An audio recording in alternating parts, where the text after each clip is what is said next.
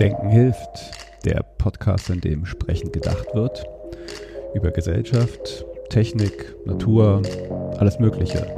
Mit Menschen aus meiner Umgebung und immer wieder ein bisschen mit Gedanken daran, wie wir die Welt ein kleines Stückchen besser machen können.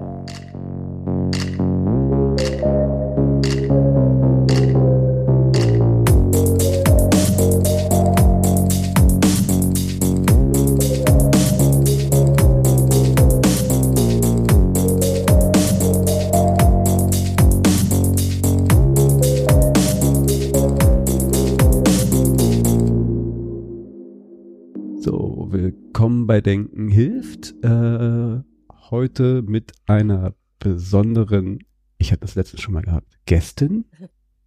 Gast, Gästin? Ich war letztens schon mal, als ich mit Idil gesprochen habe, darüber sehr verwundert, ob man das jetzt gendert. Jedenfalls nicht alleine. Und zwar mit der Aida. Und wir haben das schon ganz, ganz lange versucht hinzukriegen und haben es jetzt heute endlich geschafft. Aida, ähm, stell dich doch vielleicht am besten selber mal vor. Wunderbar. Vielen Dank, dass ich da sein darf. Ähm, ich glaube, es wird nicht gegendert, also einfach nur Gast, aber vielleicht können wir das ja einführen. Ähm, vielen Dank für die Einladung. Ich freue mich ja sehr, dass es klappt. Ich bin Aida Baranejad. Ich bin ähm, Promovendin und Journalistin. Ähm, welches davon mein echtes Leben ist, weiß ich nie so recht. Wahrscheinlich irgendwie beides. Ähm, und ich bin aktiv bei den Grünen. Ähm, ja, ich schreibe meistens über Musik und übers, über Essen und promoviere auch über das Thema Essen. Aber vor allem sind das für mich Vehikel, um über das Politische in der Kunst oder auf dem Teller zu schreiben. Was promoviert man denn übers Essen, wenn ich das jetzt mal so fragen darf? Also ich, ich, äh ähm, ich promoviere über Streetfood-Märkte, aber schon lange. Ich mache das auf Teilzeit und das dauert ein paar Jahre. Aha. Schon ein paar Jahre und noch ein paar Jahre. Und dann ist man promovierte Streetfood. Äh, was ist man dann? Also man ist in meinem Fall ist man promovierte äh, Ethnologin, Aha. europäische Ethnologin. Genau. Ähm, aber promovierte Streetfood-Esserin ist, wie ich mich eher selber sehe. Oder Promovierende zurzeit. Und äh, du bist jetzt hier ja aktiv auch bei den Grünen in Friedrichshain-Kreuzberg. Ja. Aber eine Berlinerin bist du nicht. Du bist, äh, wie wir so schön in Berlin sagen, äh, zugezogen, oder? Wo? Ja, das bin ich. Äh, es ist schon eine Weile her, dass ich zugezogen bin. Ähm, vor elf, zwölf Jahren werden es dieses Jahr ähm, aus Hessen, aus Südhessen, Darmstadt. Darmstadt. Ähm, da komme ich her, ja. Wie ist das so? Äh, der, es ist sehr schön auf eine Art, sag ich mal. Äh, eine Jugendstilstadt, es ist ähm, ein relativ wohlhabender Fleck Deutschlands, wo und deswegen ist viel einfach in Ordnung.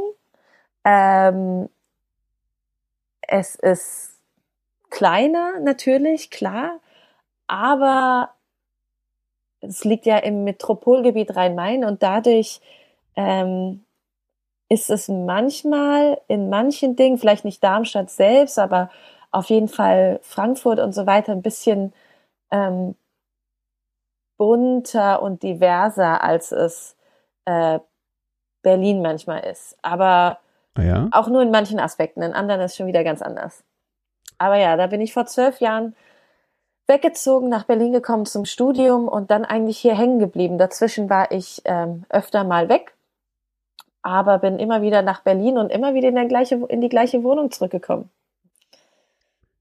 Weil es dir jemand warm gehalten hat oder wie, weil du die ähm, weil ich die, die Wohnung einfach nie aufgegeben habe und dann es, äh, glaube ich, für mich so symbolisch ist. Ich bin dann doch ein Gewohnheitstier. Ich gehe zwar dauernd weg und war jetzt vier oder fünf Mal im Ausland in den letzten zwölf Jahren, aber irgendwie bin ich dann doch immer wieder nach Berlin gekommen und bin dann ein Gewohnheitstier und bleib dann in meinem Kiez und in meinem Leben und ähm, ja. Das ist ja durchaus eine interessante Sache. Wie gesagt, ich, stelle ja diese, unser Thema, vielleicht ist es schon so eine kleine erste Ein- und Überleitung äh, zu unserem Thema, weil als ich dich angesprochen habe, ähm, dass wir doch mal einen Podcast machen sollten, war das äh, kurz nach dem äh, rassistischen Attentat in Hanau. Und äh, da hast du nämlich auch einen Text geschrieben, den ich äh, sehr beeindruckend und wichtig fand. Und äh, da dreht sich ja auch so ein bisschen mit, äh, wo kommt man her, wo fühlt man sich zu Hause und was bedeutet das alles, wenn ich das jetzt mal also ganz ja. verdichtet und grob irgendwie mal so, so erfasst, aber das soll, will ich eigentlich lieber dir überlassen. Ähm, aber war ich jetzt gerade so, so angetan, das mal anzuschneiden, weil dieses, ähm, diese Kiezkultur, die hier in Berlin, also so ein bisschen, wo ist meine Heimat und was bedeutet das, äh, hat ja auch so einen bestimmten Aspekt des, des, des Hyperlokalen und äh, vielleicht auch so, so ein Einstieg jetzt in unser Gespräch. Ähm, aber ich möchte dir da jetzt äh, nicht dein Thema äh, wegnehmen. Nein, überhaupt nicht. Aber klar, das ist, äh, es hat ja alles zwei Seiten. Es ist ja schön, sich an einem Ort zu Hause zu fühlen. Gleichzeitig ist gerade so die hyperlokale ähm, Berliner Kiezkultur, wie du sie sehr passend nennst, ähm, auch immer ein bisschen exkludierend, was man ja an dem ganzen Diskurs zu, in Anführungszeichen, zugezogenen auch immer wieder merkt. Ähm, jede Weihnachten bin ich schon wieder komplett genervt davon, wenn irgendwie Leute äh, die Fotos von den leeren Parkplätzen posten. Ich verstehe das, das ist faszinierend. Jedes Mal, wenn ich ähm, dann doch an Weihnachten hier bleibe oder äh, früher nach Hause, äh, früher hierher zurückkomme, finde ich es auch faszinierend, wie leer die Stadt ist. Aber ähm, dieses gehässige Fahrt doch zurück nach irgendwie Süddeutschland ist für mich immer so eine Vorstufe zum rassistischen und hat so was Proto-Blut- und Bodenmäßiges. Das finde ich eigentlich wahnsinnig unangenehm. Gleichzeitig gerade auch irgendwie als politisch aktiver Mensch würde ich jederzeit für jede Person kämpfen, dort zu bleiben, wo sie sich zu Hause fühlen, klar. Also es hat alles irgendwie so zwei Seiten. Ähm, und so bin ich selbst auch ein total gewohnheitsgetriebener Mensch, der sich irgendwie sein muckeliges Zuhause baut. Aber zu Hause ist auch immer etwas oder kann schnell ähm, toxisch werden, wenn man sich auf den Ort, an dem man zufällig durch die große Lotterie des Lebens gewürfelt gelandet ist, zu viel einbildet.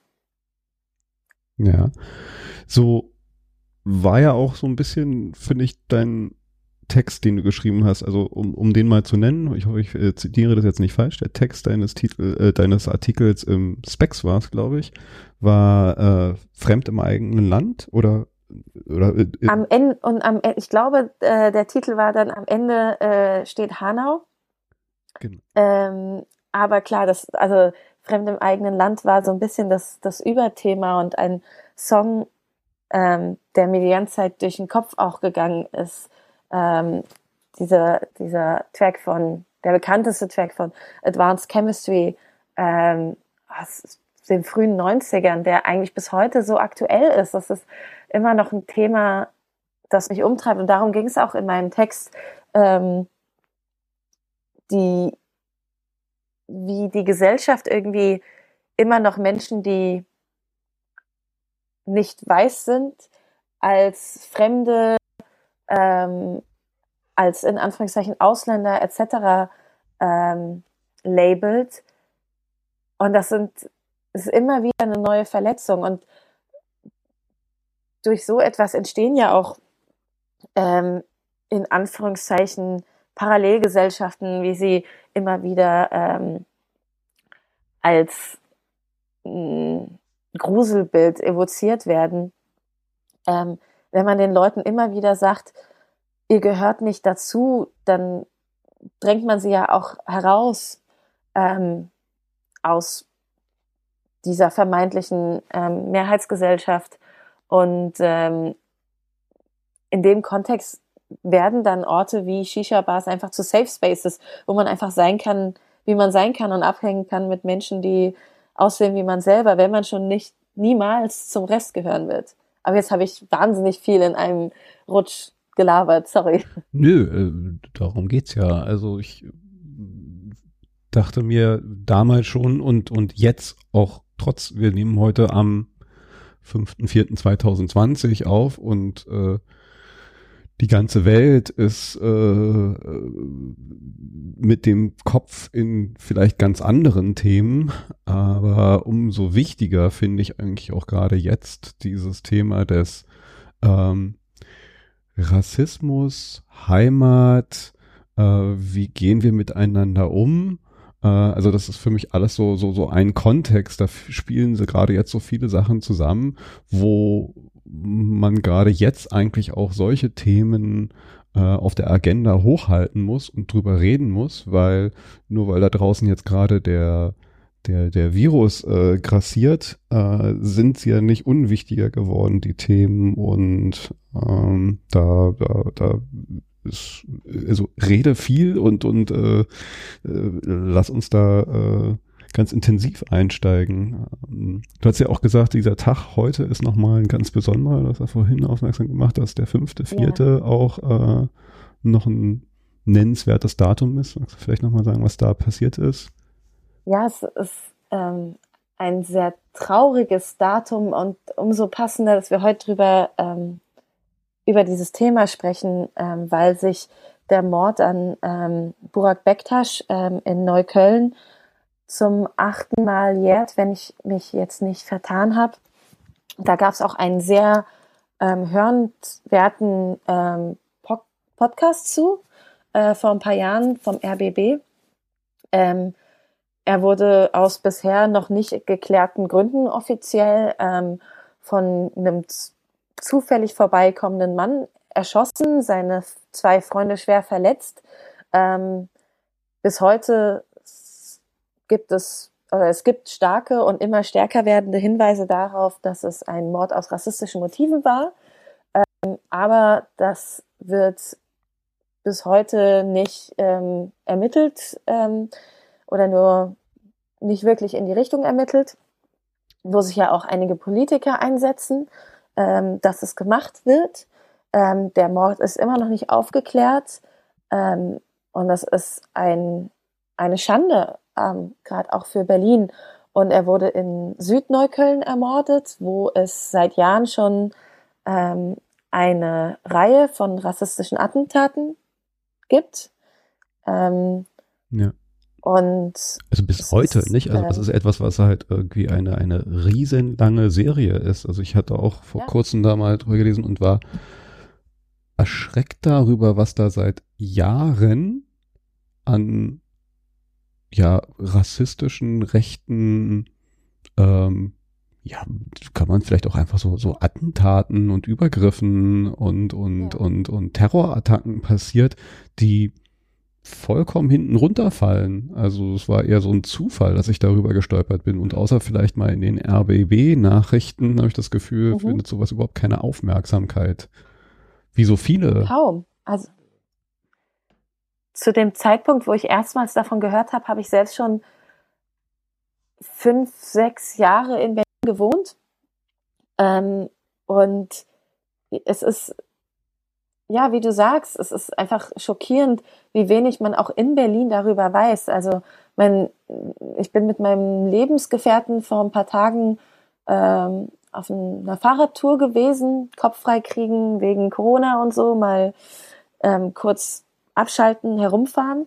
Und wir waren in der Hufeisensiedlung, wo es auch eine aktive Initiative gegen Rechts gibt, die sich gegründet hat ähm, vor sehr vielen Jahren, ähm, weil die Anwohnerschaft dort angegangen wurde, weil sie rechtsradikale Pamphlete und Flyer nicht annehmen wollten.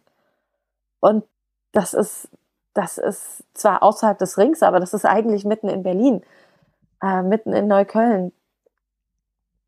Es ist unfassbar. Hast du, also du beschreibst in deinem Text ja ähm, ein, ein Gefühl, was, glaube ich, für viele, also ich, ich, ich kann mir vorstellen, da haben sich ganz, ganz viele Menschen wiedergefunden, die hier in zweiter, dritter Generation leben, deutsch sind, weil es halt der Pass ist, der sie tragen und das Land ist, in dem sie geboren und aufgewachsen sind, aber äh, ja. als solche dann, wenn es dann mal in bestimmten Kontexten drauf ankommt, nicht von der Gesellschaft wahrgenommen werden und es ihnen auf die unterschiedlichste Art und Weise gezeigt wird. Bis dann hin zu solchen Momenten, die sich dann also so, so zuspitzen in solchen Attentaten, wie wir sie in, in Hanau oder was da jetzt in Neukölln oder äh, du kannst wahrscheinlich, also man kann wahrscheinlich irgendwie die, die Liste endlos weiterführen. Wir haben ja eine, keine Ahnung wie viel, äh, wie man zählt, über hunderte von Toten rechtsradikaler, rechtsextremer Gewalt. Ähm, magst du vielleicht noch ein bisschen über dieses, dieses, dieses Gefühl, äh, diesen, diesen Zustand, den wir hier immer noch haben, äh, mal erzählen? Ja, ähm, ich, ja, in diesem Artikel, ich glaube, der, da kam ganz viel, habe ich rausgeschrieben, was mich seit Jahren, was seit Jahren in mir schlummerte, ganz viel Frust, ähm, den es gab. Also vielleicht fange ich einfach über die persönliche Schiene an. Ich bin ähm, quasi die erste Generation in Deutschland geboren. Mein Vater ist vor über 50 Jahren ähm, nach Deutschland ähm, emigriert, um zu studieren und ist dann hier geblieben. Ähm, und ich bin, ähm, ja, wie gesagt, hier geboren ähm, und aufgewachsen. Ich hatte, bis ich 13 war, 12, 13, 14, keinen deutschen Pass, obwohl meine Eltern beide ähm, unbefristete Aufenthaltserlaubnisse etc. hatten. Ähm, und trotzdem nach deutschem damals noch geltenden ähm, Recht, ähm, dem Blutrecht, konnte ich keinen deutschen Pass bekommen, weil meine Eltern keine Deutschen waren. Erst als mein Vater nach damals 35 Jahren oder so, 30 Jahren, einen, seinen deutschen Pass bekam, konnte, war ich dann über ihn quasi Blutsdeutsche, in ganz großen Anführungszeichen. Und ähm, das ist ja schon mal die erste kleine, der erste kleine Schlag in die Fresse immer wieder, weil das hat ja auch Konsequenzen für Dinge wie Klassenfahrten und sowas. Ich weiß noch, kurz nach meinem, nachdem ich meinen deutschen Pass bekommen habe, ähm, sind wir auf Klassenfahrt nach Österreich gefahren und ich war, da war kurz vorher, ähm, oder nicht kurz vorher, ich glaube einige Zeit vorher, äh, trat das Schengen-Abkommen in Kraft, aber als Kind wusste ich ja sowas nicht, das habe ich nicht verstanden. Ich habe mich nur erinnert, vorher, ein paar Jahre vorher, als wir in Österreich Urlaub machen wollten, mussten wir uns ein Visum holen oder mir ein Visum holen. Mhm.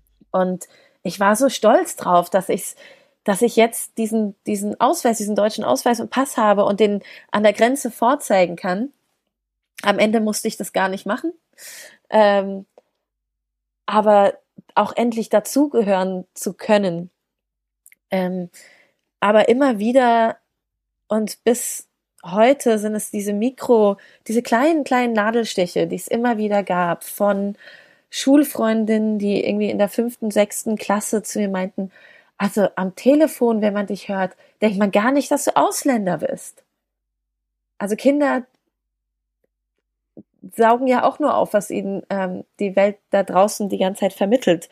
Und hm. was vermittelt war, also was, was vermittelt wurde, äh, war, dass jemand, der aussieht wie ich, nicht Deutsche ist. Ähm, diese Szene beschreibe ich auch in dem Artikel, weil es so absurd für mich bis heute ist. Sie war ähm, gar nicht in Deutschland aufgewachsen. Sie war kurz vorher ähm, nach Deutschland gezogen mit ihren Eltern, ähm, die waren zwar Deutsche, aber hatten sie in Griechenland aufgezogen erstmal und wollten dann wegen Gymnasium etc. nach Deutschland zurückkommen. Und sie war, sie, sie kannte Deutschland kaum, aber natürlich wusste sie trotzdem, Deutsche ist sie. Ich als jemand, der hier geboren ist und aufgewachsen, bin es nicht. Und bis heute, wobei heute weniger als noch vor ein paar Jahren, ähm, war immer wieder fünf, nicht mal fünf Minuten bis nachdem ich jemanden kennengelernt habe, sondern ungefähr so als erste Frage, ja, woher kommst du denn wirklich? Hm. Und da konnte ich noch so oft sagen, aus Südhessen. Die Leute sind nie mit der Antwort zufrieden, weil jemand, der aussieht wie ich, kann ja nicht aus Südhessen kommen, in ihren Augen. Ähm, ja. Und das.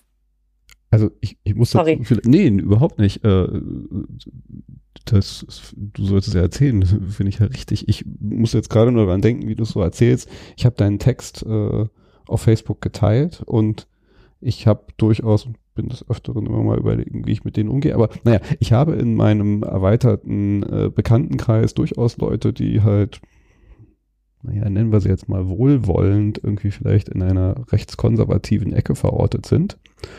Und ich äh, äh, poste bewusst und weiß durchaus, dass ich auch immer von ihnen entsprechende äh, Kommentare äh, provoziere. Und, und so kamen dann halt auch Kommentare äh, aus der Richtung, wo äh, solche Dinge dann fielen so, naja, der Text, hm, dass sowas immer aus der, und das fand ich dann sehr bezeichnend, muslimischen Ecke kommen muss. Ich habe den Text Ja. noch mal ein paar Mal so durchgelesen. Ich so, warte mal, hier ist nix irgendwie, was eigentlich irgendwas mit muslimisch zu tun hat, ja, wo ich dann noch mal so, so zwei, dreimal überlegt habe, so, woher kommt jetzt irgendwie diese Annahme? Und dann habe ich so, okay, alles klar, er hat jetzt einfach nur auf den Namen geguckt Ja, und wahrscheinlich gedacht so, aha, der Name, der klingt so, alles klar, gleich mal so ein Label raufgepappt.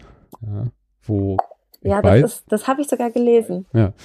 ähm, was halt irgendwie so, so dieses Zeichen ist, ich, ich, ich lese gerade und, und äh, arbeite mich da selber, ich meine, ich als äh, alter weißer Mann, äh, der natürlich sowas gar nicht aus einer eigenen Perspektive nachvollziehen kann und mich da halt irgendwie so nur, nur über die Erzählung und äh, Empathie versuchen kann reinzudenken. Ich lese gerade äh, das Buch von Kypra Gümüşay, äh, Sprache und Sein und finde das sehr faszinierend, wie sie halt da äh, beschreibt, äh, sehr eng an, an, an Sprache entlang äh, argumentierend, wie, wie äh, es sich anfühlt und wie es halt auch Menschen verändert, wenn man permanent mit diesen Zuschreibungen äh, sich konfrontiert sieht und permanent in einem ja, Rechtfertigungsdruck sich ausgesetzt fühlt und, und äh, die Sprache halt auch immer so mit äh, einen verortet in sowas so die Muslime, die Ausländer, die hm, hm, hm.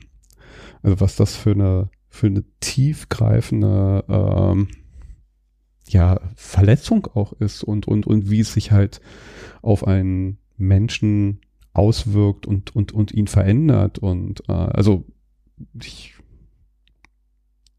finde, das ist gar nicht so richtig so äh, äh, fassbar, was da teilweise mit diesen einfachen, wo kommst du denn eigentlich her, was da noch so hinten dran hängt, Ja. äh, sich das mal so bewusst zu machen, finde ich, äh, ist gerade eine wichtige Sache, die ja, wir, äh, ich, ich spreche jetzt dann mal so in der Rolle der, der, der, der, der weißen äh, alten Männer und, und Frauen und anderen, die das halt nicht betrifft, irgendwie dieses Bewusstsein bei uns mal so zu schaffen, was man damit eigentlich anstellt.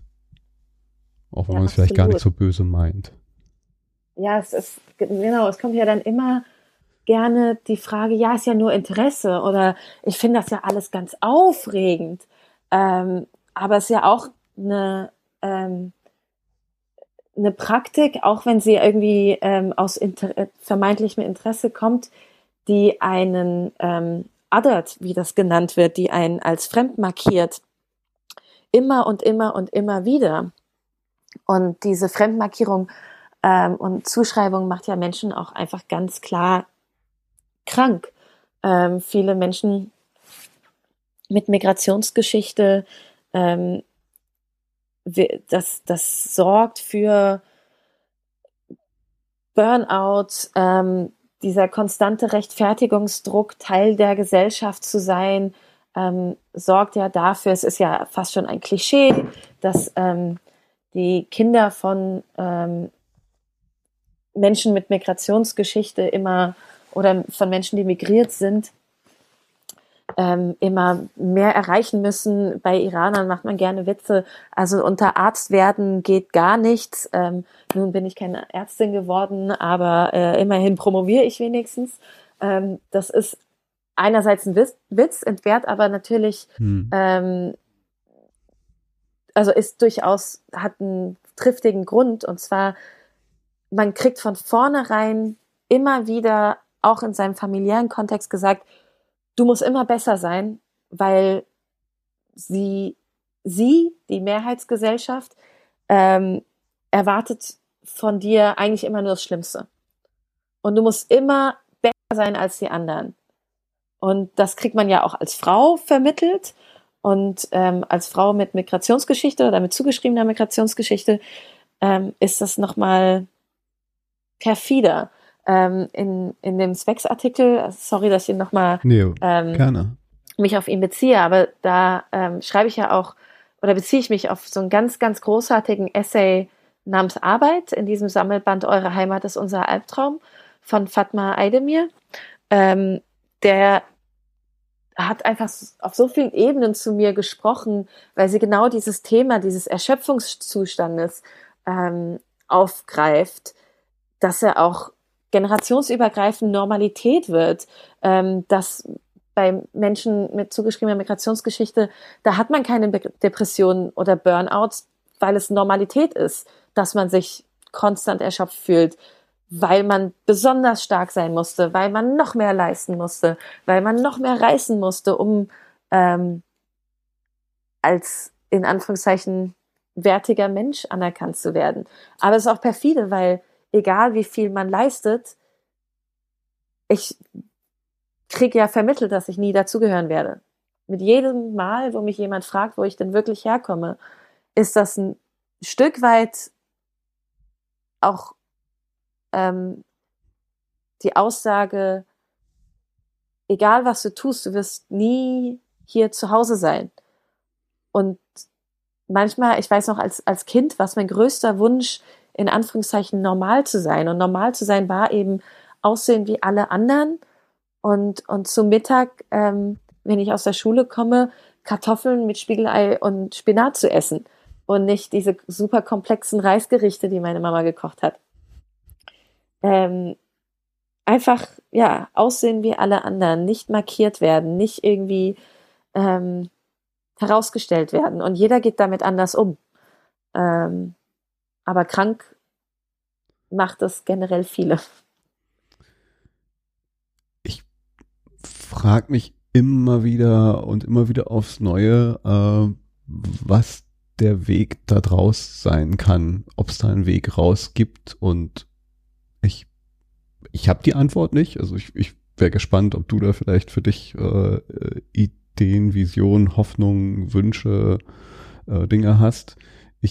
Habe nur und da wieder so ein bisschen geprägt auch, ich bin noch nicht ganz durch mit dem Buch, aber ähm, das Buch Sprache und Sein, dass ich das Gefühl habe, dass zumindest ein wichtiger Aspekt ist, auch sehr viel bewusster mit Sprache umzugehen, äh, sich Sprache bewusst zu machen, zu hinterfragen, was bewirkt das eigentlich gerade, welche Sprache spreche ich hier, äh, äh, welche Begrifflichkeiten nutze ich und äh, da vielleicht mal so einen ersten kleinen Grundstein zu legen, um Dinge zu verändern. Das kann nicht alles sein, aber ich glaube, es ist schon mal ganz, ganz viel, weil das ganz viel von dem formt, wie wir übereinander denken, miteinander umgehen, uns einordnen und zumindest ist es das etwas, wo ich gerade sehr viel drüber reflektiere, ob das finde ich schon mal so ein ganz wichtiger Schritt ist, äh, den wir jetzt auch vielleicht auch als ersten gehen müssen.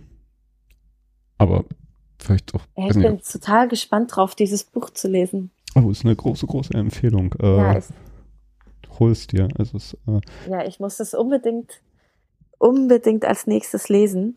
Ich habe sehr viel Gutes gehört.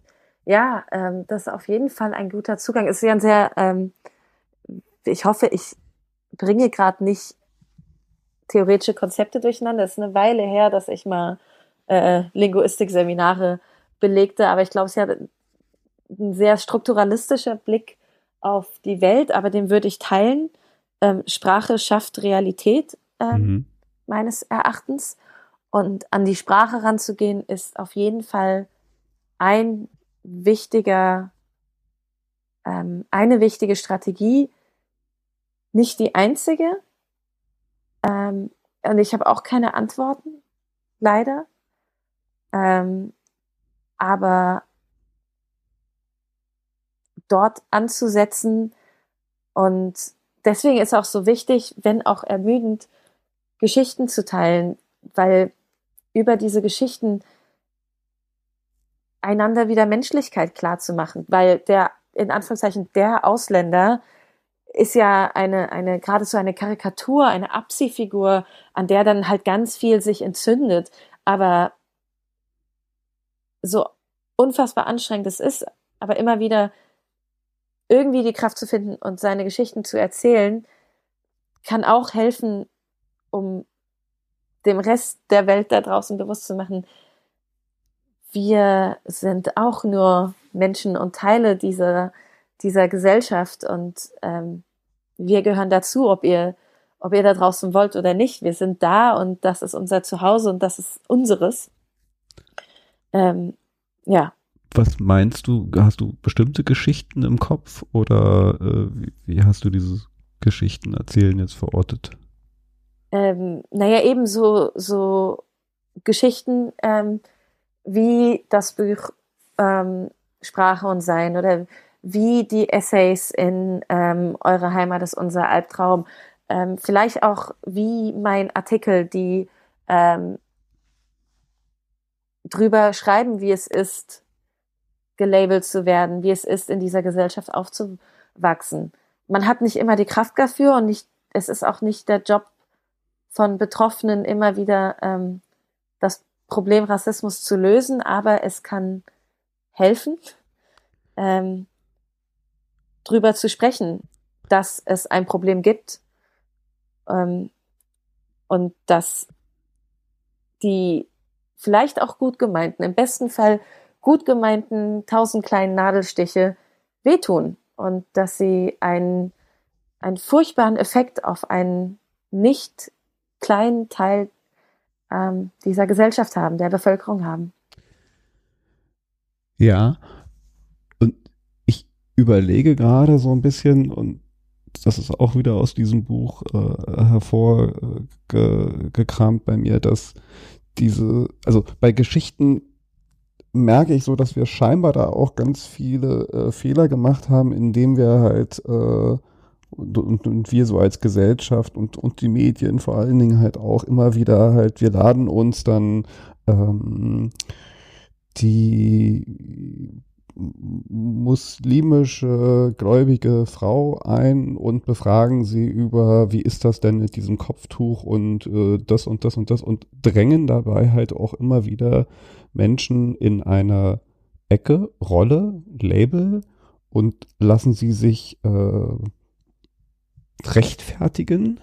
Äh, auch wieder unter diesem Aspekt des, wir haben ja nur ein Interesse und wir wollen das ja mal thematisieren. Es ist ja auch scheinbar ein, ein, ein Problem und es bewegt die Gesellschaft, aber äh, eröffnen halt damit eigentlich immer wieder diesen gleichen Raum und äh, diese gleiche Fremdartigkeit, äh, die wir diesen, die wir diesen, diesen, siehst du, da, da doch ich halt selber schon, die wir Menschen äh, überhelfen und äh, müssen vielleicht halt auch, wenn wir Geschichten erzählen, aufhören, sie halt immer aus dieser Brille zu erzählen, sondern halt komplett andere Geschichten, sondern die ganz normalen. Also jemanden, der äh, muslimischen Glaubens ist, nicht einzuladen, weil er muslimischen Glaubens ist und darüber erzählen soll jetzt mal unter Aspekt XYZ, sondern halt, weil die Person weiß ich nicht, Herzchirurg, Wissenschaftlerin, Expertin für XYZ oder sonst was, äh, aber halt nicht bitte wieder zu diesem gleichen Aufregerthema, was halt genau. irgendwie.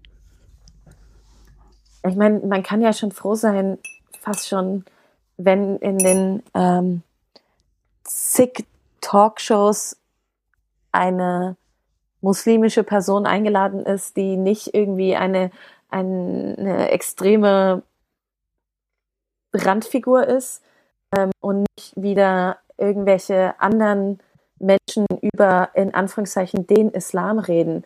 Da muss man ja glatt schon froh sein, ähm, wenn normale Menschen eingeladen werden, sag ich mal, völlig normale Muslime, ähm, die nicht irgendwie äh, Salafi sind äh, und ähm, Randtheorien vielleicht ähm, unter die Leute bringen. Ähm, aber ja, ich bin da ganz bei dir. Ähm, ich fand es letztens so auffällig und es hat mir gezeigt, wie niedrig die, die, die Schwelle gerade so ist. Ähm, ich war fasziniert, dass Angela Merkel über Rassismus in einer Pressekonferenz gesprochen hat und ähm, einen schwarzen Schauspieler zitiert hat, äh, mit dem sie wohl vor einiger Zeit ein Gespräch hatte, der zu ihr sagte, äh, ja, es nervt ihn, dass er immer die gleichen Rollen bekommt als irgendwie Krimineller oder so. Ähm, er Ricketts möchte auch mal gerne. Wer war das? Tyron Ricketts. Ah, das wusste ich gar nicht, weil sie hat nur, glaube ich, schwarze Person gesagt oder schwarzer Schauspieler und man war schon froh, dass sie nicht irgendwie eins dieser anderen Worte benutzt hat. Äh, ja, egal. ähm, ja, dass, dass, dass er auch mal den Bürgermeister spielen will. Und ich war, ich war im siebten Himmel, dass Angela Merkel, die die in der, in der CDU ist, ähm, erstens es hinkriegt, einfach zu sagen, ein schwarzer, ein schwarzer Mensch und nicht irgendwie, ähm, wie gesagt, andere Begriffe zu benutzen, die nicht okay sind. Ja. Ähm, und zweitens es versteht, dass, dass das so, dass das der Punkt ist. Man möchte einfach die, als Schauspieler die Rollen spielen, die, die, die andere Leute angeboten kriegen. Ich möchte gerne ähm, befragt werden, äh, ja, eingeladen werden, nicht nur, auch wenn ich mich sehr freue, dass wir heute dieses Gespräch haben, weil es mir wichtig ist, aber ne, man, man hat ja auch noch sehr viele andere Themen, über die man spricht. Du, ich, ich sehe schon, eine Podcast-Folge über Streetfood ist schon mal notiert. also, sehr gerne. Ich, ich, wusste das nicht, aber da müssen wir bestimmt noch mal drüber reden.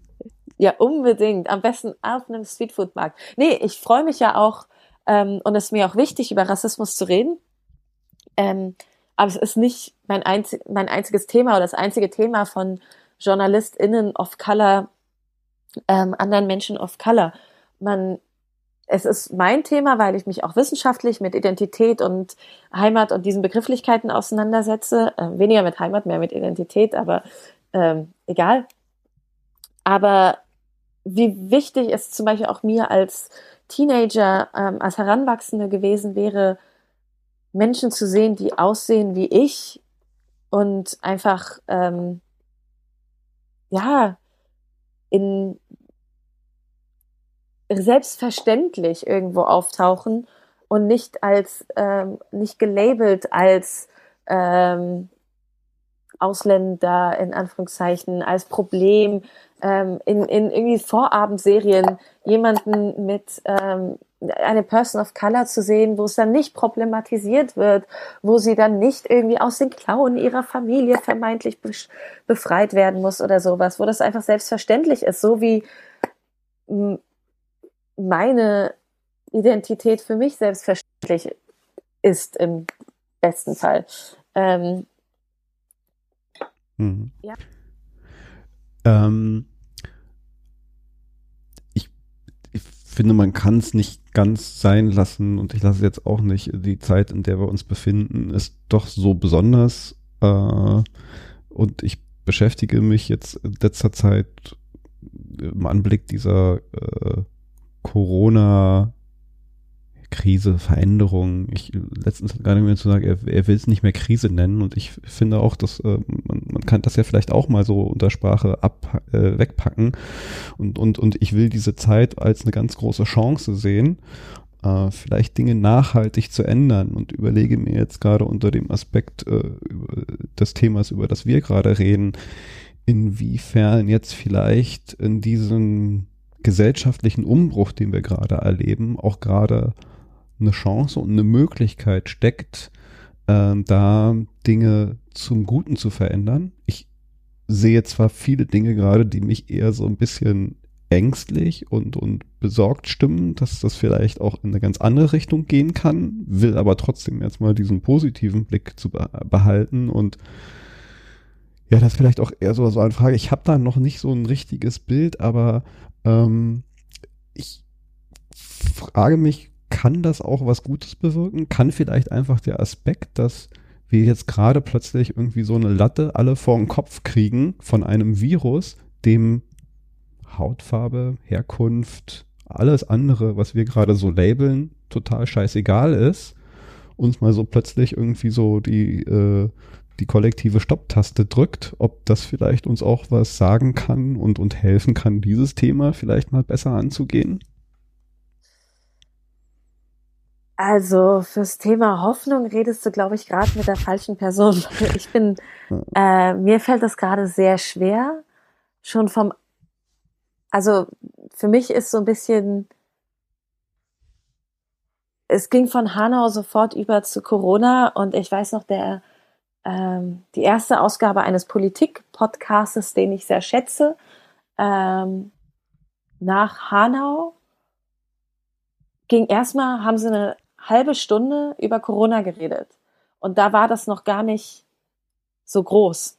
Ähm, da gab es, glaube ich, eine Handvoll Fälle in Deutschland und ähm, klar, wichtiges Thema. Wir hätten gesamtgesellschaftlich viel früher vielleicht oder nicht viel früher, aber etwas früher ähm, irgendwelche Maßnahmen treffen können. Aber ich war so schockiert davon, dass sie in diesem Podcast eine halb, über eine halbe Stunde übers Händewaschen gesprochen haben, wo ich dachte, Leute, es ist nicht schwer, Hände zu waschen. Ähm, und erst dann irgendwie nochmal 15 Minuten über Hanau. Ähm, das hat mir so ein bisschen, ja, das Gefühl gegeben, okay, das ist jetzt so die Wichtigkeit. ähm, tote, tote Deutsch Personen of Color mitten in Deutschland versus ähm, ein Virus, der ähm, auf uns zukommt.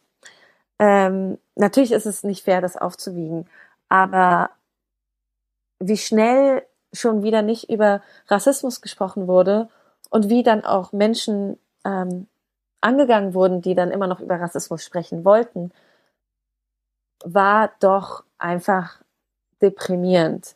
Ähm, vor, ich weiß gar nicht, ob es vor einer Woche war ungefähr, hat die ähm, Autorin und Journalistin Ferda Attermann auf Twitter ähm, einen Verweis drauf geschrieben, dass People of Color ähm, in Krankenhäusern teilweise schlechter behandelt werden. Ähm, das war eher so ein Throwaway Comment, um es auf Englisch zu nennen, aber entbehrt äh, auf jeden Fall, also es, es stimmt auf jeden Fall, weil ich vor ein paar Wochen hat man noch angefangen, darüber zu sprechen. Und ich weiß mhm. auch ähm, von FreundInnen, dass, dass sie es zum Beispiel mitbekommen haben, die zum Beispiel in Krankenhäusern arbeiten, ähm, wie es dann so Sprüche gibt wie, ja, ja, das ist Morbus Mediterranis, äh, Leute, ähm, People of Color schreien viel schneller rum, muss man nicht drauf hören. Ähm, die haben nicht so dolle Schmerzen, die machen nur Drama. Dass das teilweise, nicht bei allen, vielleicht, also wahrscheinlich nur bei einer geringen Zahl von Menschen, die in Krankenhäusern arbeiten, aber dass es schon solche Sprüche gibt und solche Denkweisen und viel mehr noch früher gab. Ähm, das Ferda Attermann hat dann Wahnsinns Shitstorm darauf hinbekommen. Ich hab's mitbekommen, ähm, ja. Und das hat für mich, ich, ich fand's Wahnsinn, wie wir drei Wochen vorher noch angefangen haben, darüber zu sprechen und jetzt das keiner mehr, keiner mehr ertragen hat, drüber, dass das Thema aufkam. Ich, und ich fand es wahnsinnig bezeichnend. Hm.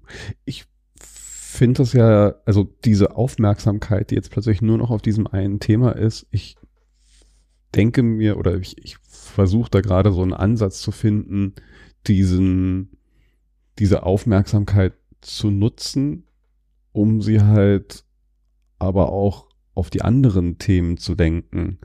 Also man kann, finde ich, halt durchaus jetzt alle anderen Themen auch mal vorhören und mit der Brille dieser Situation, in der wir uns befinden, betrachten. Zumindest ist das gerade so, so, so ein Ansatz in mir, weil alle gucken gerade durch diese Brille und zwar sehr kollektiv. Mhm. Und durch diese Brille muss man halt aber mehr Themen betrachten, finde ich, als nur, was heißt das jetzt, dass wir nicht zur Arbeit gehen, dass die Schulen geschlossen sind, dass unsere Wirtschaft äh, den Bach runtergeht, bla bla bla, äh, sondern halt auch genau diese Themen, die vorher schon die ganze Zeit da waren, sind, ein Problem sind und Betrachtung brauchen. Von Rassismus, Sexismus, äh, sozialer Ungerechtigkeit, das kriegt ja hier und da jetzt vielleicht ein bisschen Aufmerksamkeit, äh, Klimakrise etc. pp. All diese Themen sind da und gehören, finde ich jetzt mal unter so einem Aspekt weiter betrachtet. Und da finde ich eigentlich sowas, wie, wie Ferda Ataman gemacht hat, genau richtig. Und das muss man jetzt eigentlich noch mehr machen. Äh, all diese Themen, die da sind, weiter äh, in die Öffentlichkeit holen. Und dann gerne aber auch unter diesem Aspekt des, der Situation, in der wir uns befinden, betrachten. Und werden das aber ich sehe, was du meinst. Das äh, ist natürlich sehr frustrierend, wenn dann genau sowas passiert, wenn ja, hm, jetzt komme ich in eine ja, äh, dystopische Stimmung irgendwie. Ich versuche ja so, so. Das, ja, tut mir leid. Nee, ist ja richtig. Es, das ist, gehört ja alles mit dazu. Nur, äh, ah. Ja, ich wünschte, ich wäre ein bisschen hoffnungsfroher. Ähm, ich habe auch einen Artikel geschrieben ähm, darüber, wie Corona gerade, weil du hast ja auch gesagt und, und ähm, viele Menschen gehen ja noch viel weiter als du und sagen, hier, es ist der große Gleichmacher. Er, der Virus schert sich nicht, ob du reich bist oder arm.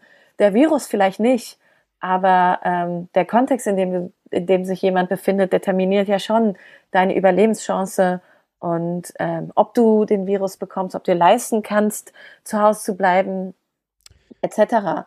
Und ich habe dann halt auch einen Artikel drüber geschrieben, wie, wie krass ähm, diese Situation ein Schlaglicht auf bestehende Ungerechtigkeiten wirft. Und viele Menschen, ähm, viele Bekannte von mir haben mir darauf geantwortet, ja, also sie sehen das gar nicht so dystopisch und sie glauben, dass, ähm, dass das hier, die sehen die den Zusammenhalt in der Gesellschaft und dass sich irgendwie Leute gegenseitig helfen, das ist wirklich gut und schön.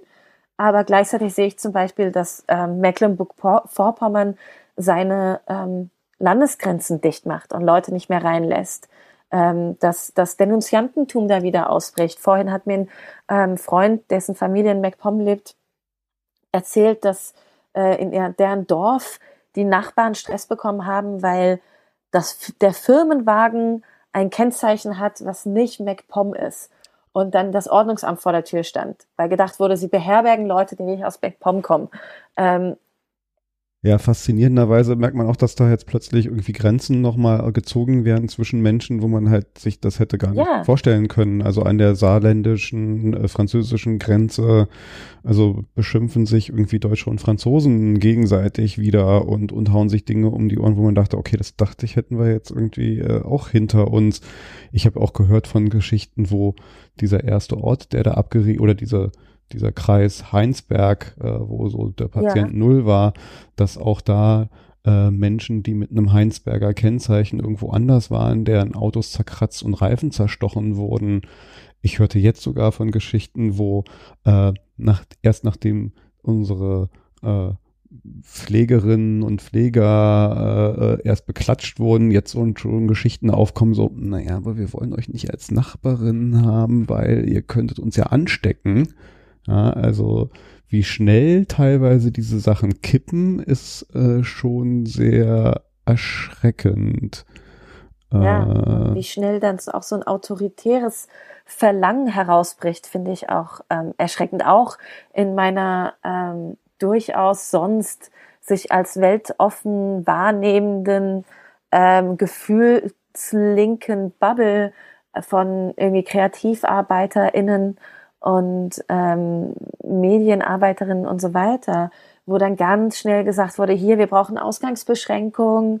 Ähm, als dann die Ausgangsbeschränkungen da waren, hier Leute, was fällt den Leuten ein, die noch draußen unterwegs sind? Ja, die Leute draußen die draußen unterwegs sind, wollen vielleicht einfach nicht irre werden, äh, wo dann hergezogen wurde über Leute, die sich, ähm, die sich auf eine ba Parkbank setzen, ähm, dann die nächste Sau, die durchs Dorf getrieben wurde, Maskenpflicht, wenn Leute plötzlich eine Maskenpflicht verlangen, da bricht schon äh, so ein autoritäres Verlangen raus und es ist schwer drüber zu sprechen, schwer über die unschönen Dinge, die diese Situation herausbringt, zu sprechen, weil ganz schnell geht man, geht der Gegenüber ähm, in so einen Defense-Modus ja. und alles ist dann Angriff.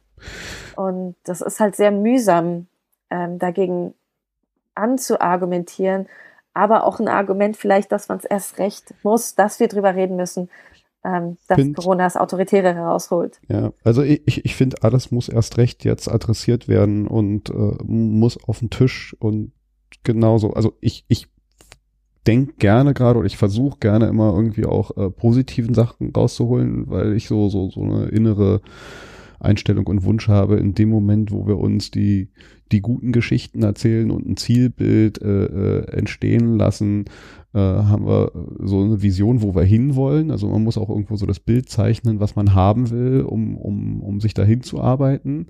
Was jetzt aber dann auch nicht heißt, dass man diese anderen Sachen dann einfach mal so wegdrückt und nur noch die Utopien zeichnet. Also man muss auch wirklich benennen, also was, was jetzt finde ich auch so aufbricht, du hattest das ja schon angesprochen, also dass gerade Menschen halt auch sozial und anders benachteiligten äh, äh, Schichten extrem mehr betroffen sind aus, aus, aus vielerlei gesundheitlichen und sonstigen Gründen halt eher diesen Virus zu kriegen, auch weil sie vielleicht in prekären Jobs arbeiten, an Kassen oder oder oder und damit halt auch viel mehr exponiert sind. Also der der privilegierte Homeoffice-Arbeiter, der sagt, ja schön, dann ziehe ich mich jetzt halt irgendwie ein paar Wochen so zurück und dann wirklich nur seine drei Kontakte am Tag hat, ja, der kann dann vielleicht irgendwie äh, sich da gut durchschummeln, aber die Kassiererin im Discounter mit äh, 500, 800.000 Kontakten am Tag, äh, ja, ist da halt äh,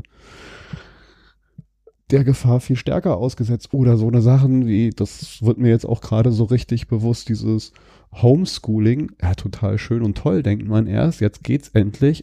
Und dann aber bewusst machen, ja gut, wenn es jetzt die Familie ist, die halt äh, drei Computer, zwei iPads und äh, sonst irgendwie, dass für die jetzt Homeschooling eine total easy Sache ist, aber die Familie, die zu fünf zu Hause hockt und wo das einzige elektronische Gerät das eine Smartphone vielleicht ist, ja. Wie sollen die denn äh, das machen? Und das gräbt doch die, oder das, das vertieft doch diese Gräben, die wir eh schon haben. Wir sind ja eins der Länder, wo ähm, die, die, die so sozialen äh, Umstände äh, viel stärker prägen, wie deine schulische und weitere Karriere aussieht. Das vertieft doch diese Gräben noch immens. Also diese Gefahren ja. und diese Dinge muss man benennen. Und das gehört für mich genauso. Alles jetzt mal so unter dieser Corona-Brille zu betrachten, äh, mit dazu. Ja.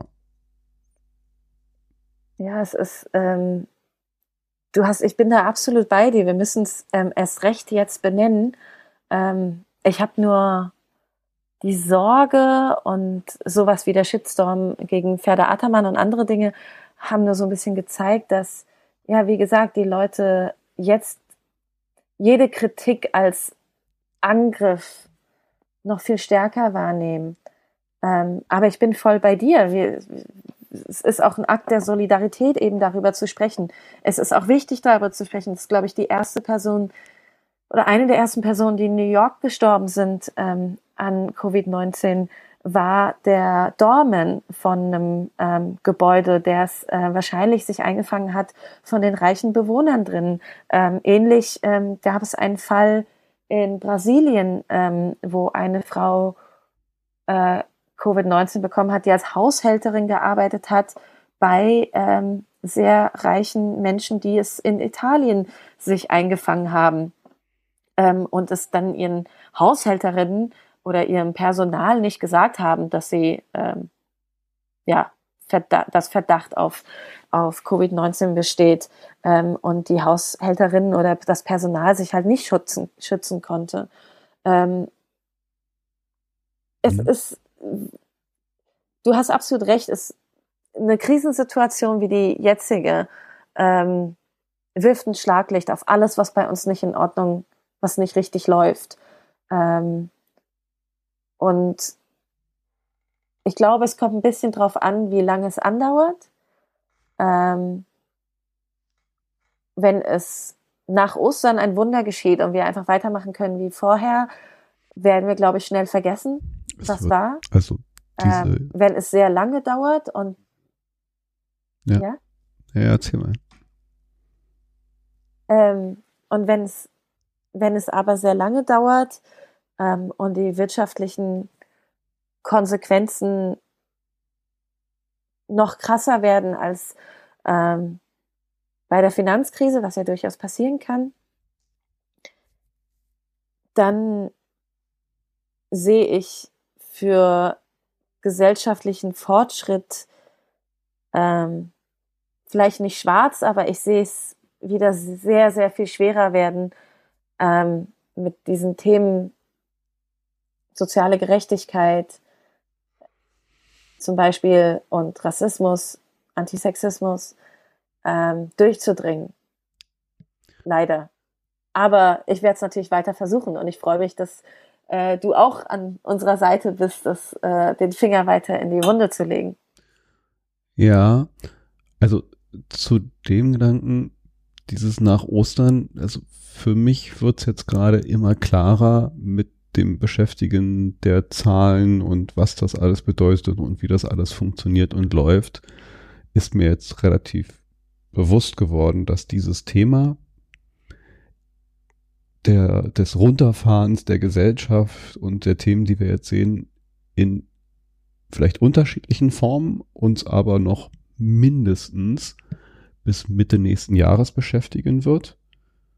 Also einfach mal, wenn man sich diese ganzen Verbreitungszahlen und die Mathematik dahinter anschaut und was wir hier versuchen gerade zu erreichen, diese, diese, ohne jetzt irgendwie Drosten äh, zu wiederholen, aber äh, in a nutshell, äh, wenn wir das, was wir da gerade versuchen, auch wirklich weiter durchziehen, heißt das, dass wir äh, uns so mindestens noch bis ins nächste Jahr weiterhangeln werden. Das wird jetzt vielleicht nicht so ein Komplett-Shutdown. Es werden wahrscheinlich solche Sachen passieren wie unter bestimmten Umständen wie Maskenpflicht und äh, und und und äh, werden bestimmte Sachen wieder erlaubt, aber ganz andere Sachen nicht.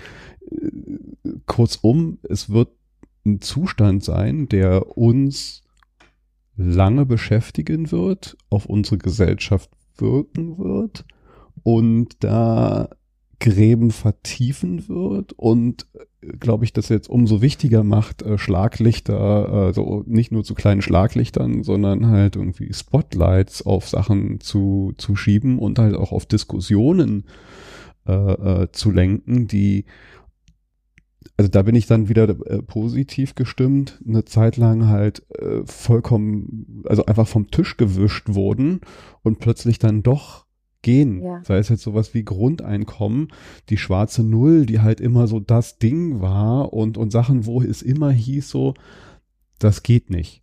Das können wir nicht vermitteln, das, also so kurzum, funktioniert nicht, geht nicht. Und plötzlich merken wir, dass Dinge, die nie gingen, nie möglich waren, von einem Tag auf den anderen plötzlich gehen. Wo für mich jetzt irgendwie so, so, so als äh, Takeaway ist jetzt so, das Argument, das geht nicht, hat ausgedient. Das ist obsolet geworden. Es ist ein, äh, äh, du kannst es nicht mehr bringen. Jeder, der mir jetzt noch sagt, das geht nicht, sage ich so, nee, gehen tut alles. Du musst mir jetzt nur erklären, warum du das nicht willst. Ja, also das ist eigentlich jetzt so. Es ist, es ist, für mich kehrt das gerade so ein bisschen die, äh, die, die, die Argumentation um. Äh, zumindestens äh, entkräftet das ein Argument, was eine Zeit lang einfach mal so schnell rausgeholt wurde. Es bedeutet für mich jetzt gerade nur, man muss halt permanent diese Themen auf den Tisch packen und sie halt in die, äh, ja, in, in, in Spotlight drücken. Ähm, und, und das provozieren, wir müssen darüber reden und dann halt äh, Leute dazu bringen, so, nee, geht nicht, könnt ihr nicht sagen. Wir müssen jetzt schon anders darüber reden. Also meine äh, Illusion, Vision recht. zumindest davon, wie sehr das funktioniert und, und wie, wohin das führt, weiß ich auch nicht. Ich hangel mich genauso auch nur so von Tag zu Tag. ja, ich meine, äh, wir haben äh, einerseits gezeigt, Deutschland kann ähm, 200.000 äh, Menschen von den, der letzten Ecke der Welt ähm, wieder zurückholen, auch an Orte, wo am Anfang gesagt wurde, nee, wir machen keine Rückholaktion aus Pakistan, wurden jetzt doch ähm, auf die Schnelle eine organisiert, aber 20.000 Leute in Moria leisten wir uns. Ähm, nicht nur ähm, Deutschland, sondern ganz Europa leisten wir uns eben. Wir leisten uns Lager mit, äh, wo Menschen unter unmenschlichen Bedingungen leben, die totale gefährdet sind ähm, von äh, Covid-19. Ähm, weil, ja, warum, verstehe ich tatsächlich auch nicht wirklich. Aber wir leisten es uns eben, während wir uns gleichzeitig leisten, Leute aus der, ja, jeder Ecke der Welt zurückzuholen, was ja auch gut und richtig ist. Ähm, da in der Hinsicht ähm, stimme ich dir zu. Klar, äh, wir zeigen gerade, dass sehr viel möglich ist ähm, und beweisen aber, dass wir andere Dinge einfach nicht wollen. Wir wollen nicht Menschen lebenswürdig, geflüchtete Menschen menschenwürdig leben lassen. Und das muss wir man halt so benennen aber, dann halt auch. Das ja. finde ich, muss man halt dann unter die Nase reiben, irgendwie so, dass man so, so, so nein, du willst es nicht. Du willst es ja. nicht. Sei offen und ehrlich und mach dich mal äh, äh, gerade dafür. Und das muss man dann halt äh, ins, ins, ins, äh, ja, in die Öffentlichkeit zerren, finde ich. Das ist, äh, das ist jetzt so, finde ich, so ein bisschen so die Aufgabe und, und da einen Diskurs anfangen, was, du willst das nicht, aber was wollen wir denn eigentlich? Was wollen wir denn für eine Gesellschaft sein? Also die, die wir vorher waren, finde ich, also das zurück zum, wie es davor war, das ist für mich zumindest nicht mehr möglich. Wir können nicht mehr zurück dazu. Das wird uns alle so hart verändern. Die Frage ist jetzt nur, in welche Richtung. Das kann in eine echt schlimme, dystopische Richtung. Ich kann mir auch all die krassen Dystopien vorstellen. Ich kann mir aber auch noch eine ganze Menge utopische Zustände und äh, ringe da so ein bisschen um den Weg darum, wie, wie kriegen wir denn jetzt halt das unter dem Aspekt, also wie kriegen wir denn jetzt mal das Thema äh, Rassismus äh, ein Stück voran in dieser Situation? Wie kriegen wir das Thema ein Stück voran? Wie kriegen wir das Thema ein Stück voran? Vielleicht bin ich da so ein bisschen zu blauäugig utopisch, aber ich will da nicht aufhören, das äh, so zu, zu betrachten und irgendwo ja, äh, also auch zu nutzen, äh, dieses Momentum. Ja. ja. wir brauchen ja auch Menschen wie dich, die ganz dringend, ähm, die dann auch utopisch die Sache anschauen. Für, am Anfang, ganz am Anfang, als sie ähm, als der Coronavirus und, und Covid-19 noch auf ähm, China und insbesondere Wuhan ähm, lokalisierbar waren, hat das ja erstmal den, die anti-asiatischen Ressentiments und den Rassismus wieder fett auf den Tisch gepackt. Ähm, anders kann man es ja gar nicht sagen. Ähm, da in den ersten Wochen nach Bekanntwerden, dass es diesen Virus gibt, äh, gab es, glaube ich, auf der Kantstraße in Berlin Umsatzeinbrüche von 30 oder 40 Prozent. Äh, in der, auf der Kantstraße zur Erklärung gibt es halt einige ähm, bekannte, sehr gute chinesische und äh, vietnamesische Restaurants. Ähm, und die Leute sind einfach nicht mehr hingegangen. Ähm, die Mutter einer meiner besten Freundinnen, die koreanischstämmig ist, ähm, die in, auf der Köpenicker Straße lebt, äh, wurde, glaube ich, im Januar oder Februar schon, ähm, ich will es kaum zitieren, aber Corona, Corona hinterhergeschrien auf der Straße von Halbstarken. Ähm, zuerst hat es, wie gesagt, den Rassismus wieder nochmal noch mal evidenter gemacht, ähm, als sowieso schon. Und ja, die Chance, die es gibt, ist, wir können uns jetzt nicht mehr vor der Hässlichkeit und den, den schändlichen Aspekten ähm, unserer Gesellschaft, for lack of a better word, ähm, verstecken. Wir sind jetzt auf jeden Fall ähm, quasi ganz, ganz nackt. Uns sieht man jede Unzulänglichkeit an. Und jetzt, jetzt fange ich auch schon ein bisschen Hoffnung zu schöpfen, dass es, dass genau das vielleicht, ja, vielleicht hast du recht, vielleicht ist das genau der Weg raus. Wir können uns nicht mehr da verstecken davor ähm, und ähm, es bepudern, dass, dass einiges bei uns richtig hm. falsch läuft. Ja, und, und Strukturen werden halt auch offensichtlich, also das auch ähm, man halt auch klar macht, dass die Dinge zusammenhängen, äh, dass ja. plötzlich halt, äh, also auch wenn du vielleicht aus anderen Gründen, also du, äh, ich, ich, wir werden nicht jeden Menschen äh, zu einem äh, äh, also du wirst nicht jeden rassistischen rechten Menschen bekehren können, aber eine gewisse äh, Verständnis dafür, dass halt auch ein ein, äh, ein Lager mit Geflüchteten, äh, wo eine äh, Pandemie dann nachher um sich greift, weil wir diesen Menschen nicht helfen, am Ende nachher auch auf irgendeine Art und Weise zu einem Problem für uns alle wird,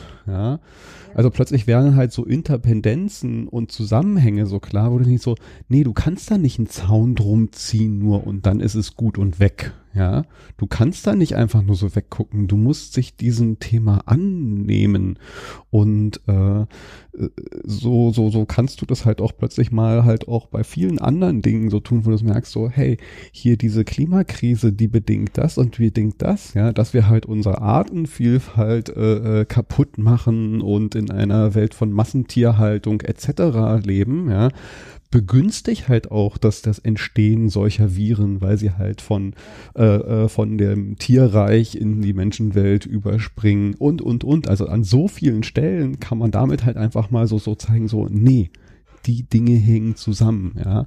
Und du kannst es nicht wegignorieren, ja.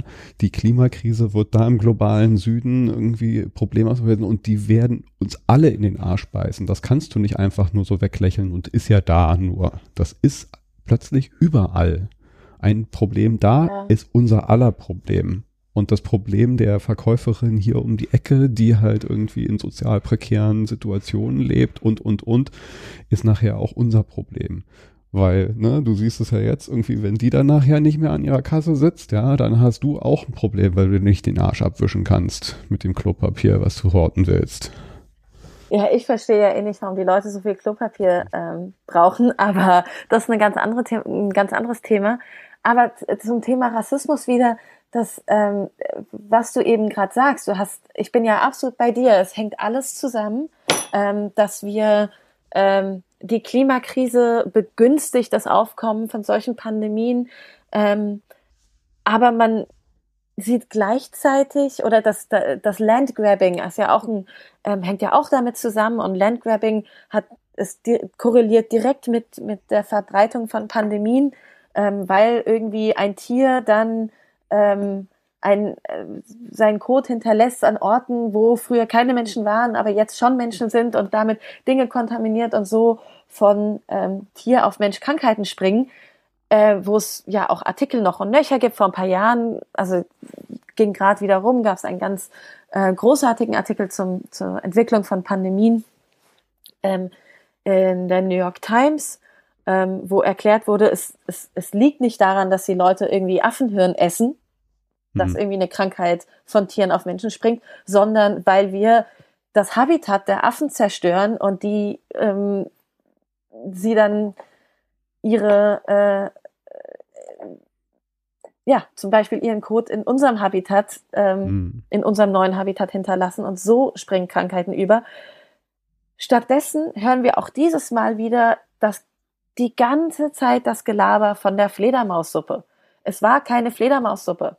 Ähm, aber, und da, das kam auch von Menschen, die ich sonst schätze, die dann sagen, hier, Tiere essen, wir müssen aufhören, Tiere zu essen, ähm, weil von, da, von Tieren kommen dann alle diese Krankheiten her. ich weiß ja gar nicht, was ich darauf antworten soll. Das, das ist rassistisch, menschenfeindlich und ganz viel gleichzeitig. Und die Leute wollen ähm, einfach, sie wollen die ganze Zeit diesen Witz mit der dummen Fledermaussuppe machen und nicht drauf hören, dass es ja, ja, dass es eben nicht so ist. Es ist nicht so einfach. Äh, wir müssen uns eher damit auseinandersetzen, dass vielleicht das Hotel, wo ihr den tollen Bali-Urlaub macht, nicht da stehen sollte, wo es steht, weil das eher begünstigt, mhm. ähm, dass eine Fledermaus ähm, in den Wassertank von dem Hotel scheißt und deswegen ähm, ja. ihr dann alle irgendwie eine Krankheit bekommt. Aber jetzt ist, das war eine große Tangente und ich weiß gar nicht, ob ich meinen Punkt äh, rüberbringen konnte, wie nee, ich wollte. Nee, nee, aber es war mir wichtig zu sagen, das wenn noch einer einmal jemand Fledermaussuppe sagt, dann, dann, dann setzt was, dann, dann rast dich aus. Naja, ist ja genau richtig. Also das muss man jetzt viel, viel mehr erzählen und auch ich wieder meiner äh, hoffnungsvollen Art hoffe und, und will's und wünsche es mir einfach, dass wir das vielleicht schaffen, auch durch so eine, also dieses, wenn, wenn ich jetzt mitbekomme, dass plötzlich Wissenschaftler, auf die man ja lange nicht hören wollte, plötzlich ein Drosten der erfolgreichste äh, äh, Medienmensch ist und Leute sich das anhören und mit wissenschaftlichen Fakten hin und her tendieren, äh, äh hin und her jonglieren, dass vielleicht da so ein, so ein, sich so ein Spalt da gerade öffnet, vielleicht auch so diese Erklärungen und diese Zusammenhänge, die ja sehr komplex sind und man sich vielleicht gerade so ein bisschen daran gewöhnt, komplexe Zusammenhänge doch versuchen wollen zu verstehen, ja, vielleicht auch es ermöglicht mal so eine komplexe Zusammenhänge im Zusammenhang mit mit Rassismus und mit all den anderen Themen mal so zu erzählen und da Zusammenhänge zu erklären, so, nee, nee, das liegt nicht daran, weil halt, äh, wie, wie du jetzt das irgendwie in deinem äh, kleinen rechten Filterblase gelesen hast, aus diesem Kulturkreis kommen und deswegen sind alle so, sondern das liegt an diesem sozialen Zusammenhang, das liegt an diesen sprachlichen Begebenheiten, das liegt an diesen gesetzlichen Zusammenhängen und das liegt daran und daran und daran und daran, ja äh, dass das, was du hier irgendwie vermeintlich irgendwie mit äh, dem in Verbindung bringst, äh, äh so ist. Ja. Und äh, ja. vielleicht bin ich da jetzt aber auch sehr illusionistisch, aber das ist so zumindest die Kerbe, in die ich reinhauen will und dieses Momentum nutzen möchte. Und deswegen viel mehr darüber reden. Das, äh, ja, da bin ich dir dankbar, weil natürlich als ähm, von Rassismus jetzt nicht so stark wie andere, aber immer noch betroffene Personen oder von ähm, Mikroaggressionen betroffene Person.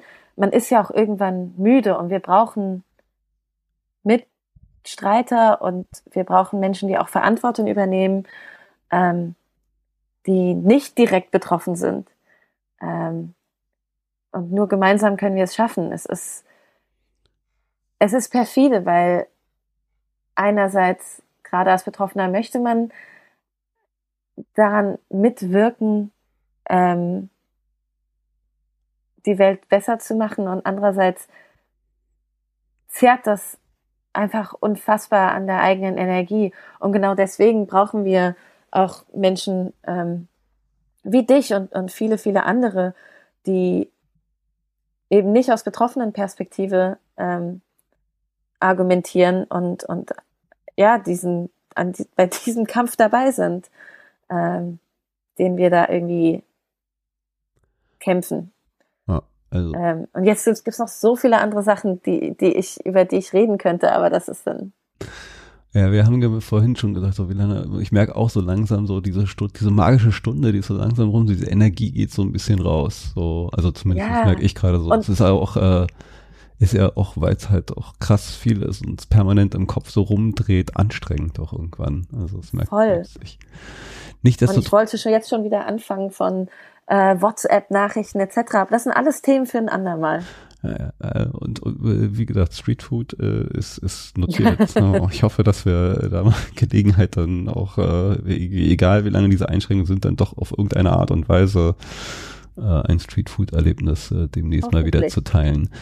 Ähm, eine Sache, weil, wenn wir jetzt so zum Ende kommen. Ich habe es mir zur Gewohnheit gemacht, in meinem Podcast all meine Gäste, haben wir ja festgestellt, dass gendern, oder Gästin, wie auch immer, wir gendern das jetzt mal, äh, auf jeden Fall alle, die mit mir einen Podcast machen, zu fragen, was ihr all-time favorite Song ist, weil ich eine kleine äh, Playlist mit den Lieblingssongs meiner Gäste führe.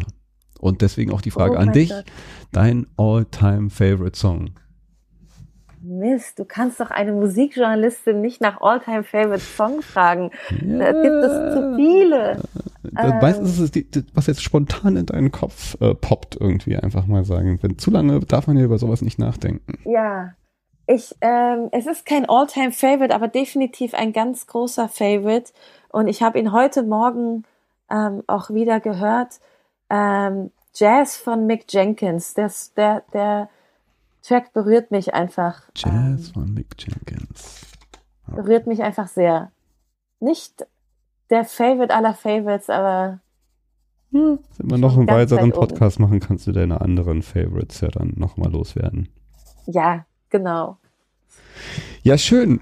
Alter, das hat mich gefreut. Ich fand's toll. Mich, mich mindestens genauso sehr. Vielen, vielen Dank, dass ich dabei sein durfte. Sehr gerne, gerne, gerne, gerne, gerne wieder. Ich habe das Gefühl, also ich nutze diese Zeit jetzt, möchte die nutzen, viel, viel mehr über all diese Sachen zu reden, viel, viel mehr Aufmerksamkeit, auch über alle möglichen anderen Dinge, auch gerne über Streetfood. Da gibt's bestimmt auch tolle Sachen noch darüber äh, zu entdecken und Utopien über Streetfood zu entwerfen. Unbedingt. Da, da kann ich auch endlos reden. Aber das ist, wie gesagt, Geschichte für ein andermal. Genau, apropos Essen, äh, ich muss noch was essen jetzt. Das ist ein guter Stich. Dann guten Appetit. Ich wünsche dir einen schönen Abend noch. Bis dann. Bis bald. Tschüss. Tschüss. In der Krawallnacht rechnet die Polizei mit weiteren rechtsradikalen Ausschreitungen in Rostock. Die Stadt sei inzwischen ein Sammelplatz für Rechtsradikale aus dem ganzen Bundesgebiet geworden, sagte ein Polizeisprecher. In der Nacht war es wieder zu schweren Krawallen vor dem inzwischen geräumten Asylbewerberheim in Rostock-Lichtenhagen gekommen. Sie kämpfen gegen Vorurteile und Rassismus. Ich habe einen grünen Pass mit nem goldenen Nadler drauf. Dies bedingt, dass ich mir oft die Haare rauf. Jetzt mal ohne Spaß, Ärger hab ich zuhauf, obwohl ich langsam Auto fahre und niemals sauf. All das Gerede von europäischem Zusammenschluss. Fahr ich zur Grenze mit dem Zug oder einem Bus, frag ich mich, warum ich der Einzige bin, der sich ausweisen muss, Identität beweisen muss. Ist es so ungewöhnlich, wenn ein Afrodeutscher seine Sprache spricht? Und nicht so blass ist im Gesicht. Das Problem sind die Ideen im System. Ein echter Deutscher muss so richtig deutsch aussehen. Blaue Augen, blondes Haar, keine Gefahr. Gab's da nicht eine Zeit, wo schon mal so war? Gehst du mal später zurück in deine Heimat? Wohin? Nach Heidelberg, wo ich ein Heim hab? Nein, du weißt, was ich meine. Komm, lass es sein. Ich kenne diese Fragen seitdem ich klein bin in diesem Land vor zwei Jahrzehnten geboren. Doch frage ich mich manchmal, was habe ich hier verloren? Ignorantes Geschwätz, ohne End. Dumme Sprüche, die man bereits alle kennt. Ey, bist du Amerikaner oder kommst aus Afrika? Noch ein Kommentar über mein Haar, was ist daran so sonderbar? Ach, du bist Deutscher? Komm, erzähl keinen Scheiß. Du willst den Beweis? Hier ist mein Ausweis. Gestatten Sie, mein Name ist Frederik Hahn. Ich wurde hier geboren, aber wahrscheinlich sieht man es mir nicht an. Ich bin kein Ausländer, aussiedler Tourist, Immigrant. Sondern deutscher Staatsbürger und komme zufällig aus diesem Land. Wo ist das Problem? Jeder soll gehen, wohin er mag. Zum Skifahren in die Schweiz, als Tourist nach Prag. Zum Studieren nach Wien, als Au pair nach Paris. Den andere wollen ihr Land gar nicht verlassen. Doch sie müssen fliehen. Ausländerfeindlichkeit, komplexer Minderwertigkeit. Ich will schockieren und provozieren. Meine Brüder und Schwestern wieder neu motivieren. Ich hab schon einen Plan und wenn es drauf ankommt, kämpfe ich Auge um Auge, Zahn um Zahn. Ich hoffe, die Radiosender lassen diese Platte spielen, denn ich bin kein Einzelfall, sondern einer von vielen. Nicht anerkannt, fremd im eigenen Land. Kein Ausländer und doch ein Fremder.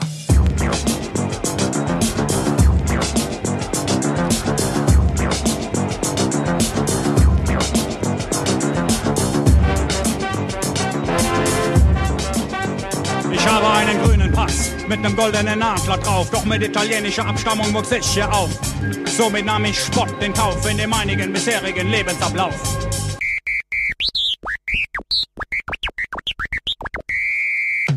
Politiker und Medien berichten ob früh oder spät von einer überschrittenen Aufnahmekapazität. Es wird einem erklärt, der Kopf wird einem verdreht, dass man durch Ausländer in eine Bedrohung gerät. Somit denkt der Bürger, der Vorurteile pflegt, dass für ihn eine große Gefahr entsteht. Er sie verliert, sie ihm entgeht. seine ihm so wichtige deutsche Lebensqualität. Leider kommt selten jemand, der fragt wie es um die schlecht bezahlte, unbeliebte Arbeit steht. Kaum einer ist da, der überlegt, auf das Wissen Wert legt, warum es diesem Land so gut geht. Dass der Gastarbeiter seit den 50ern unentwegt zum Wirtschaftsaufbau, der sich blühend bewegt, mit Nutzen beitrug und noch beiträgt, mit einer schwachen Position in der Gesellschaft lebt, in Krisenzeiten die Sündenbock-Rolle belegt und das eigentliche Problem, das man übergeht, wird einfach unauffällig unter den Teppich gefegt. Nicht anerkannt, fremd im eigenen Land. Kein Ausländer und doch ein Fremder.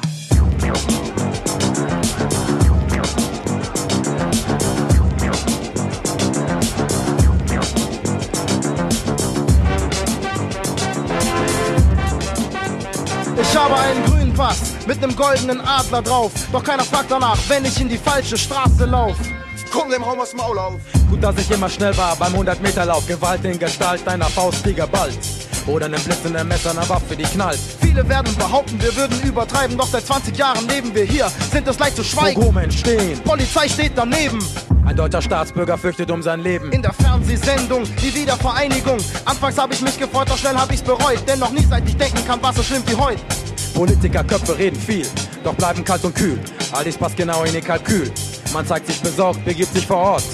Nimmt dein Kind auf den Schoß, für Presse schon gesorgt. Mit jedem Kamerablitz, ein neuer Sitz. Im Bundestag, dort erlässt man ein neues Gesetz. Klar, Asylbewerber müssen raus.